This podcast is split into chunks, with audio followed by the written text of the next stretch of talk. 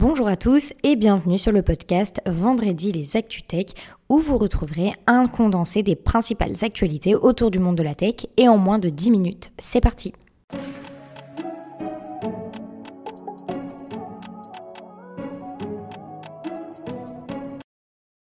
Et pour notre première actualité, on parle de Bard, le robot conversationnel de Google, qui est enfin disponible en France et dans les pays de l'Union européenne.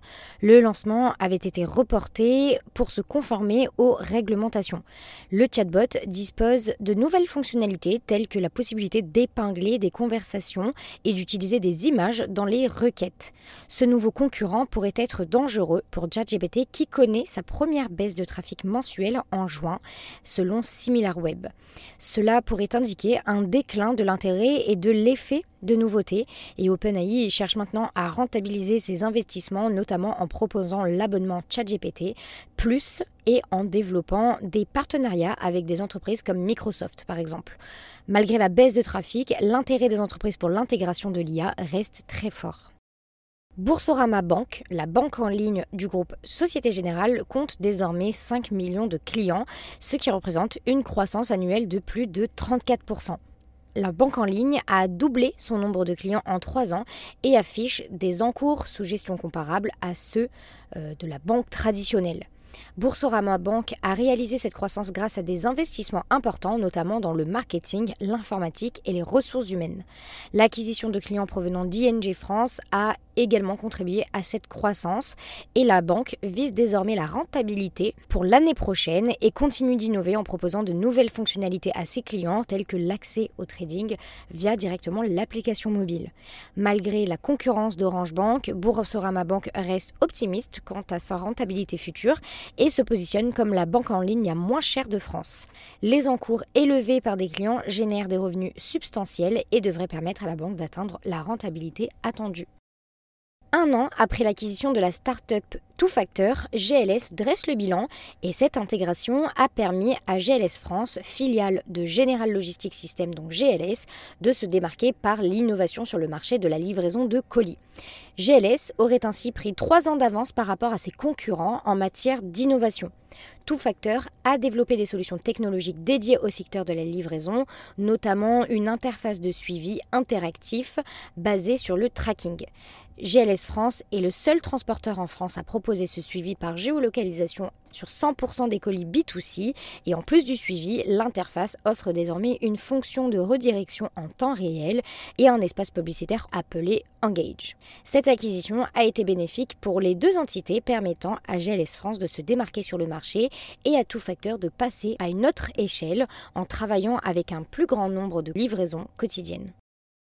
La construction du câble sous-marin Medusa, le plus long de la Méditerranée, a débuté. Ce système de câble reliera 16 points d'atterrissage en Méditerranée, créant un nouveau corridor entre l'Asie et l'Atlantique, de Port Saïd en Égypte en passant par Lisbonne et Casablanca, sur une distance de 8700 km. Le câble sera doté d'une technologie de pointe ouverte et offrira une capacité minimale de débit de 20 terabits par seconde par paire de fibres. Le projet est financé par Afrix Telecom, Orange et l'Union européenne avec une subvention de 40 millions d'euros et la construction et l'installation du câble se dérouleront jusqu'en 2025. Medusa est géré par la société espagnole Afrix Telecom et vise à établir des connexions entre le Maroc, le Portugal, l'Espagne, la France, l'Algérie, la Tunisie, l'Italie, la Grèce, Chypre et encore l'Égypte. Concernant les nominations, c'est Malik Amir qui devient DSI Group du laboratoire pharmaceutique Menarini. Avec ce poste, l'ancienne DSI d'Ipsen Pharma retourne dans le secteur pharmaceutique après plus de 4 ans en tant que DSI du groupe agroalimentaire Bell.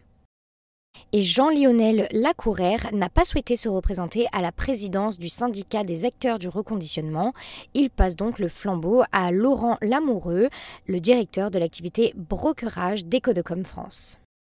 Concernant les levées de fonds, les startups de la French Tech ont levé cette semaine 50 millions d'euros, en commençant par Dougs, le logiciel d'expertise comptable qui a levé 25 millions d'euros, et Tolv, la solution de conversion de véhicules thermiques à l'électrique qui a levé 6,5 millions d'euros. Mais comme d'habitude, retrouvez la totalité des levées de fonds de cette semaine directement sur nos réseaux sociaux. On termine par le top et le flop de la semaine. Cette semaine, le top, c'est Threads, la nouvelle application de Meta qui a atteint les 100 millions d'inscrits en seulement 5 jours, surpassant tous ses records d'adoption. Cette plateforme représente le premier rival sérieux pour Twitter avec l'objectif de convertir ses inscrits en utilisateurs réguliers. Threads est fortement soutenu par son intégration avec Instagram, offrant une expérience fluide pour les 2 milliards d'utilisateurs actifs mensuels de cette plateforme. Les débuts prometteurs de Threads peuvent être attribués également au rejet de la décision prise par Twitter depuis son rachat par Elon Musk, avec des changements de modération et une orientation vers une offre payante. Cependant, la véritable réussite de Threads dépendra de sa capacité à fidéliser les utilisateurs à long terme. Cette application représente une menace significative pour l'audience et les revenus publicitaires de Twitter, suscitant une vive réaction d'Elon Musk et des accusations de vol de secrets industriels contre Meta. Et enfin, le flop, c'est Samsung qui a enregistré son plus faible bénéfice trimestriel en 14 ans en raison du ralentissement du marché des puces mémoire. Les revenus de l'entreprise ont chuté de 22,28% par rapport à l'année précédente et les bénéfices d'exploitation ont diminué de 95%. La division des puces est responsable de cette baisse, tandis que l'activité des smartphones devrait afficher de bonnes performances. La surabondance de l'offre dans l'industrie des puces mémoire a un impact sur les fabricants, dont Samsung. Bien que le ralentissement devrait se poursuivre, les perspectives à long terme du marché des puces mémoire restent prometteuses, avec des tendances telles que l'intelligence artificielle et l'informatique à haute performance. Les résultats du troisième trimestre seront un indicateur du redressement éventuel du marché des puces mémoire. C'est déjà la fin de notre vendredi, mais vous le savez, on se retrouve la semaine prochaine pour les nouvelles actualités autour du monde de la tech. En attendant, n'hésitez pas à noter et commenter ce podcast, c'est gratuit et ça aide au référencement. À la semaine prochaine!